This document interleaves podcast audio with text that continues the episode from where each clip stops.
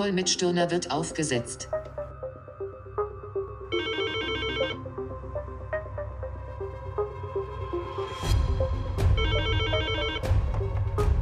Martin Stirner, guten Morgen.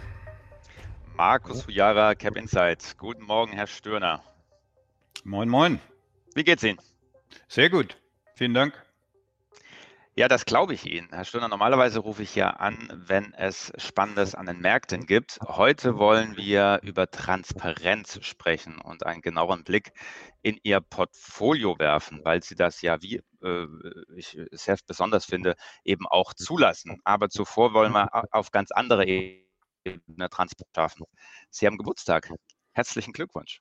Vielen Dank. Dankeschön. Ja, und im Sinne der Transparenz müssen Sie uns jetzt auch verraten, wie alt sind Sie denn heute geworden? Das mache ich gerne. 59. Ja, das ist doch ein super Alter. Äh, da blicken Sie auf, äh, wie viele Jahrzehnte sind es inzwischen? Ich glaube, vier Jahrzehnte am Kapitalmarkt. Ja, wenn man quasi die Startphase mit dazu rechnet, dann steige ich jetzt äh, ins vierte Jahrzehnt ein. Also die drei habe ich hinter mir gelassen. Und da erlauben sie sich ja dann doch auch viele Dinge anders zu tun, als es die Branche tut. Äh, und dann ganz spannend finde ich da, äh, wir kennen das ja von den Factsheets, dass viele Wettbewerber eben ihre Top 10 Positionen dort auch ausweisen. Äh, sie machen das anders. Sie legen einfach das komplette Portfolio, die komplette Allokation offen. Warum tun Sie ja. das?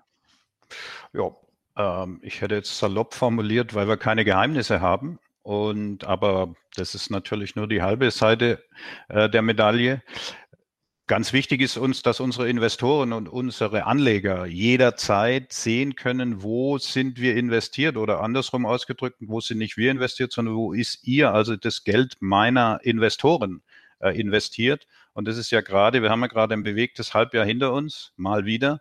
Da ist es ja ganz extrem wichtig und für jeden Investor interessant, wo ist er denn eigentlich gerade investiert? Und er will nicht nur eine Zahl sehen, sondern er will sehen, wie hoch ist er investiert, in welchen Branchen, in welchen Titeln ist er investiert. Und deshalb legen wir das offen. Mhm. Transparenz ist tatsächlich ja auch ein Business Principle von uns bei Cap Insight. Und wir fragen uns so ein bisschen, warum macht das die Konkurrenz eigentlich nicht so? Was sind da die Beweggründe? Was glauben Sie? Ich, ich kann nur mutmaßen und ähm, da ich ja schon ein paar Tage im, im Geschäft bin, es hat natürlich oftmals damit wahrscheinlich was zu tun, dass das Thema ist Nachbauen. Also sprich, will jemand, und äh, da kommt jetzt vielleicht die Gnade der frühen Geburt, wenn ich das heute mal so formulieren darf, bei mir dazu. Äh, ich glaube jetzt nicht mehr daran, dass irgendjemand äh, bestrebt ist, mein Portfolio nachzubauen. Das habe ich jahrzehntelang geglaubt. Äh, den Glauben habe ich jetzt äh, hinter mir gelassen. Ich freue mich, wenn ich jetzt eine gute Performance erwirtschaften kann und lasse alle daran teilhaben und möglichst viele Investoren kommt das äh, Thema der Transparenz dann eigentlich mit einem zeitlichen Verzug? Also wie, wie bekommen Sie es hin, dass Investoren bei Ihnen tatsächlich einen Blick auf die aktuelle Allokation werfen können? Weil es bringt ja tatsächlich nichts, wenn man äh, die Allokation von vor vier Wochen oder fünf Wochen sieht. Absolut. Also das ist ja das, was Sie vorher angesprochen haben, gilt ja im Übrigen dort auch. Auch manchmal ist ja so, dass die Top Ten äh, auch noch mit einer Verzögerung vom letzten Quartalsultimo oder sowas äh, veröffentlicht werden. Nee, wir sind da äh, völlig transparent. Ich springe vielleicht einfach mal gerade mit Ihnen in die Transparenz rein und dann können Sie das auch sehen mit äh, einem Bild. Ich blätter hier mal durch. Das sieht so aus. Das kann jeder Investor, der daran Interesse hat, äh, tagesaktuell bei uns auf der Homepage sehen. Und äh, das ist 17 Uhr, ist das, allo, ist das äh, aktualisiert. Da sind alle Daten da. Und das ist das Portfolio äh, des Tages. Und äh, wo alles aufgezeigt wird. A, was sind die größten Positionen bis zur kleinsten. Da wird aufgezeigt, ist die Position abgesichert oder ist sie nicht abgesichert. Da wird aufgezeigt dann, was ist die Netto-Position. Da wird auch aufgezeigt, sind wir beispielsweise temporär über Future, was den Markt-Exposure betrifft, abgehatcht oder sind wir Dollar-Exposure äh, abgehatcht. Unsere Investoren sind alles Euro-Anleger. Und das zeigen wir in voller Transparenz und in jeder Größenordnung bis zur zweiten Nachkommastelle. Also sogar mehr als äh, die einzelnen Portfolio-Positionen, mhm. sondern tatsächlich, äh, wie Sie gerade gesagt haben, noch weitere Informationen. Äh, lassen Sie uns ein kleines Beispiel machen. Was ist gerade besonders in Ihrer Allokation? Also ich lasse vielleicht einfach mal äh, das Fenster offen, dann äh, können wir es an den Positionen durchgehen. Hm, es ist gerankt äh, nach der Größe. Gehen wir mal gar nicht bis ganz runter, nehmen wir mal nur die, die Top 5. Da sehen Sie, das sind die per heute auch nach Market Cap äh, größten Titeln, äh, die es äh, derzeit äh, weltweit gibt und insbesondere an der Nasdaq. Im Moment ist ganz klar das Portfolio dominiert von äh, Technologie. Auch hier bieten wir unserem Anleger, hier werden die Sektoren ja ausgewiesen. Hier bieten wir neben Kennziffern auch die auf tagesaktueller Basis kann der Investor auch sehen, wie ist die Branche allokiert, wie sind die Sharp Ratios, wie ist Volatilität etc. pp. Also, aber um Ihre Frage zu beantworten und nicht nur das Bild äh, zu veröffentlichen, wir sind ganz klar im Moment technologielastig investiert und wir waren bis vor 14 Tagen noch mit circa 15 bis 20 Prozent auch im Pharmasektor. Der ist äh, reduziert worden äh, aufgrund der tagesaktuellen Scorings und vor dem Hintergrund ist das Portfolio im Moment äh, relativ technologielastig. Mhm, da komme ich gleich nochmal drauf zu sprechen. Wenn ich mir die Liste jetzt so anschaue, Einnahmen sehe ich da nicht, äh, auch wenn das, es ist nicht alphabetisch geordnet, dennoch. Äh, nee, es ist, ist nach, der, nach der Größe geordnet, ja. ja okay, also w Wirecard mit W äh, sehe ich äh, hier nicht. Haben Sie das heute Morgen noch schnell rausgeschmissen? Nein, das hab, ich hätte jetzt fast, weil, weil ich heute ja Geburtstag habe, darf ich ein bisschen flapsiger antworten. Ich hätte fast gesagt, die hat sich automatisch reduziert, weil die wäre ja jetzt unter Null äh, gesunken. Nicht ganz. Das ist ja das Schöne, äh, das mitdenkende Portfolio. Nein, äh, seriös geantwortet. Wirecard ist deshalb nicht drin, weil wir nicht investiert sind und auch nicht investiert waren. Das sind äh, Titel, wir haben ja das eine oder andere Mal schon über Chance-Risiko gesprochen. Wir haben Risiken, um Chancen zu erreichen, das wissen wir. Und jetzt ist die große Frage immer, wenn so etwas auftaucht wie bei Wirecard mit einem Zusatzrisiko, gibt es auch Zusatzchancen? In dem Falle war es relativ eindeutig und zwar im Übrigen schon lange, lange erkennbar. Wenn da was Negatives rauskommt, wird es dramatisch. Und wenn es positiv rauskommt, dann bleibt das Unternehmen, wie es ist. Also ich habe keine Zusatzchance. Heißt für uns, ich habe ein Risiko mehr dazu bekommen, aber keine Chance mehr dazu bekommen, wird eliminiert, findet nicht statt im, im Portfolio. Mhm. Nun haben Sie gesagt, äh, Schwerpunkt im Moment auf Technologie werden und haben das Scoring Modell angesprochen. Ja. Ähm, das ist, soweit ich weiß, sozusagen Ihr eigenes Scoring-Modell. Äh, welche Einflussfaktoren spielen da eine Rolle? Ich habe es gerade mal äh, nach vorne gescrollt, auch, auch das äh, täglich abrufbar. Ähm, die Einflussfaktoren sind äh, in drei Gruppen, in drei Cluster unterteilt. Äh, Value, also sprich alle Mikrodaten, die es von Unternehmen gibt. Dann äh, Makrodaten, alle Zinsdaten, alle volkswirtschaftlichen Daten von allen äh, Ländern dieser Welt, Industrieländern dieser Welt und ganz wichtig äh, als drittes äh, Sentiment, also sprich alle Marktdaten, die es gibt von Einzelunternehmen, von Gesamtmärkten etc. pp. Alles, alles, was zur verfügbar ist. Wir haben vielleicht da nochmal zusammenfassend zu der Folie. Sie sehen rechts oben Datenflut. Das heißt, wir verarbeiten alles, was es gibt, teilen es von vornherein in die drei Cluster auf und darauf läuft dann links unten das Scoring-Modell. Und äh, in dem nächsten Prozess, und zwar auf äh, Wochenbasis, läuft, was äh, in der Mitte oben ist, äh, als Optimierung bezeichnet, läuft ein erneuter Optimierungsprozess. Manche würden dazu auch Risikocontrolling-Prozess sagen, um rauszufinden, welcher Score ist gut, welcher Score ist schlecht und welcher Score wird immer besser und welcher Score wird immer schlechter. Und das lassen wir zu. Also diese Zeitschiene, ist völlig offen und auch das Exposure des einzelnen Scores ist völlig offen. Okay, also das sieht jetzt auch nicht starr, sondern sehr dynamisch aus. Ähm, was ist denn gerade so der alles entscheidende oder wichtigste Einflussfaktor?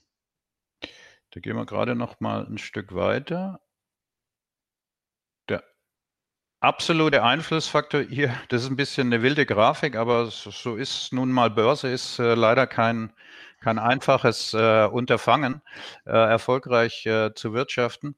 Hier habe ich mal die Indikatoren abgebildet in ihrer Gesamtheit, wie sie über Monatsrhythmus den Einfluss auf unser Portfolio haben. In Normalphasen, die es ja auch mal wieder geben wird, im Moment ist es sicher keine, aber die wir beispielsweise hatten, so von 2016 bis Mitte 2018 rein, also immerhin zwei Jahre, da hat Mikro und Makro dominiert. Das war das alles Überragende. Da gab es auch Sentiment, aber die hatten nicht so einen überragenden Einfluss. Und vor dem Hintergrund waren die dort mehr oder weniger ganz äh, weggedrückt. Ab, ab äh, Mitte 2018 kam Sentiment nach vorne, weil Mikro und Makro schwächer geworden ist. Und jetzt im Moment, das sehen Sie hier äh, ganz rechts, ich hoffe, man kann es erkennen, ist eindeutig, unser Portfolio wird zu 100 Prozent von Sentiment im Moment gesteuert. Das heißt nicht, dass Mikro und Makro weg sind. Wir kommen ja jetzt, jetzt sind wir im zweiten Halbjahr. Ab nächster Woche geht die Berichtssaison ja wieder los äh, in USA. Da kommen wieder Mikrodaten rein. Und dann werden wir sehen, ob die Mikrodaten wieder so einen hohen Einfluss haben auf die Kursentwicklung, dass Mikrodaten wieder dazugewinnen. Ich selber habe mir ja abgewöhnt zu prognostizieren, aber wenn ich eine abgeben müsste, würde ich sagen, ja, Mikro wird wieder zurückkommen, aber im Moment, und das sehen wir ja auch jetzt in der Corona-Phase, die wir ja im Moment sind, wenn wir jetzt mal sehen, was der Markt für eine Aufwärtsbewegung äh, gemacht hat, wenn wir das mit Makrodaten vergleichen, gestern kamen Arbeitslosenzahlen und alle die Daten rausgekommen sind, dann müsste der Markt, der hätte sich ja nochmal halbieren müssen, weil die Zahlen sind ja extrem negativ, die im Moment kommen. Das heißt, allein daran kann man sehen, im Moment ist zwar schön, wenn man die Daten auswertet, aber im Moment haben sie keinen Einfluss auf den Markt. Jetzt gibt es zwei Möglichkeiten vorzugehen. Die eine ist, man sagt, der Markt hat Unrecht, kümmere mich mehr um die Daten und bin nicht investiert. Das ist nicht unser Ansatz, sondern wir sagen, der Markt hat recht. Wir müssen herausfinden, welches Datum im Moment den höchsten Einfluss auf den Markt hat und, und uns entsprechend positionieren. Mhm. Das klingt ja bei Ihnen oft sehr, wenn ich so sagen darf, opportunistisch. Also nicht, dass Sie irgendwelche Lieblinge haben. Ähm, Sentiment, Sentiment ist ja so eine eigene Wissenschaft ne? und das würde sich ja fast auch für einen eigenen Anruf bei Ihnen nochmal lohnen, da tiefer reinzugehen. Aber vielleicht nur diesen Satz. Haben Sie da eine gewisse Spielart, die Sie favorisieren äh, oder decken Sie das komplette Sentimentfeld ab? Absolut. Also wir decken, wir decken alles ab, alles, was es gibt. Wir, wir haben nichts Eigenes erfunden, leider. Und, und es gibt eben nicht den pH-Indikator oder den Stirner-Indikator womöglich, sondern wir nehmen alles, was es gibt, verarbeiten das auf Tagesbasis und werten dann nach unserem Scoring-Modell, das wir selber entwickelt haben, werten wir aus, was im Moment das Beste ist. Und auch dort lassen wir offen, vielleicht nur noch mal, äh, um es nicht zu technisch zu machen, MACD als Beispiel. Der kann bei Amazon extrem gut sein, kann aber sein, dass der bei Microsoft völlig versagt. Dann wird er bei Amazon eingesetzt und bei Microsoft aber nicht. Und das ist, glaube ich, das extrem Wichtige, wirklich auf jedes einzelne Datum, jede einzelne Aktie zu prüfen.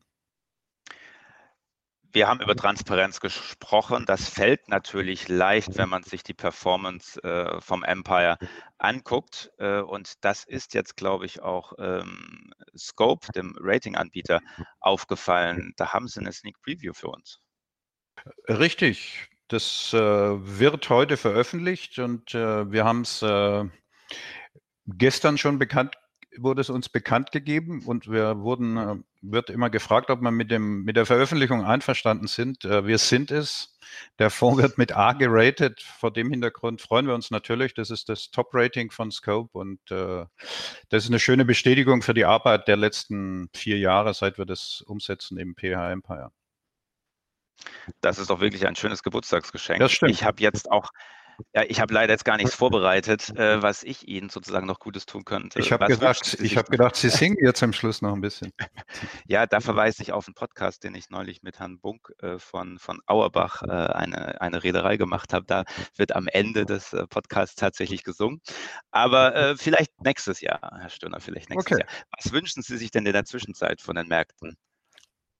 Ich wünsche mir an den Märkten, ich, vom Markt wünsche ich mir eigentlich gar nichts. Ich wünsche mir nur, dass mein oder unser Indikatorenmodell weiterhin so erfolgreich äh, von den Hit-Ratios ist und von der Trefferquote und so flexibel ist. Das ist die wichtigste Kenntnis. Und wenn ich mir für mich was wünsche, dann wünsche ich mir, dass ich genauso flexibel bleibe, wie es mein Indikatorenmodell ist. Dann wird es mir gut gehen in der Zukunft. Und ich dachte, Sie wünschen sich, dass ich bald wieder bei Ihnen anrufe. Äh, aber egal, ich mache es trotzdem wieder. Sobald etwas an den Märkten passiert, dann schauen wir wieder da drauf. Ich bedanke mich äh, bei Ihnen für die Transparenz heute in diesem Call und auch sonst, was Sie Ihren Kunden da zur Verfügung stellen. Wirklich sehr spannend und ich denke auch für die ganze Branche ein schönes Beispiel. Vielen Dank, Herr Stöhner. Feiern Sie noch schön heute. Das werde ich tun. Vielen Dank. Danke. Erstmal mit einem Glas Wasser. Ciao. Tschüss.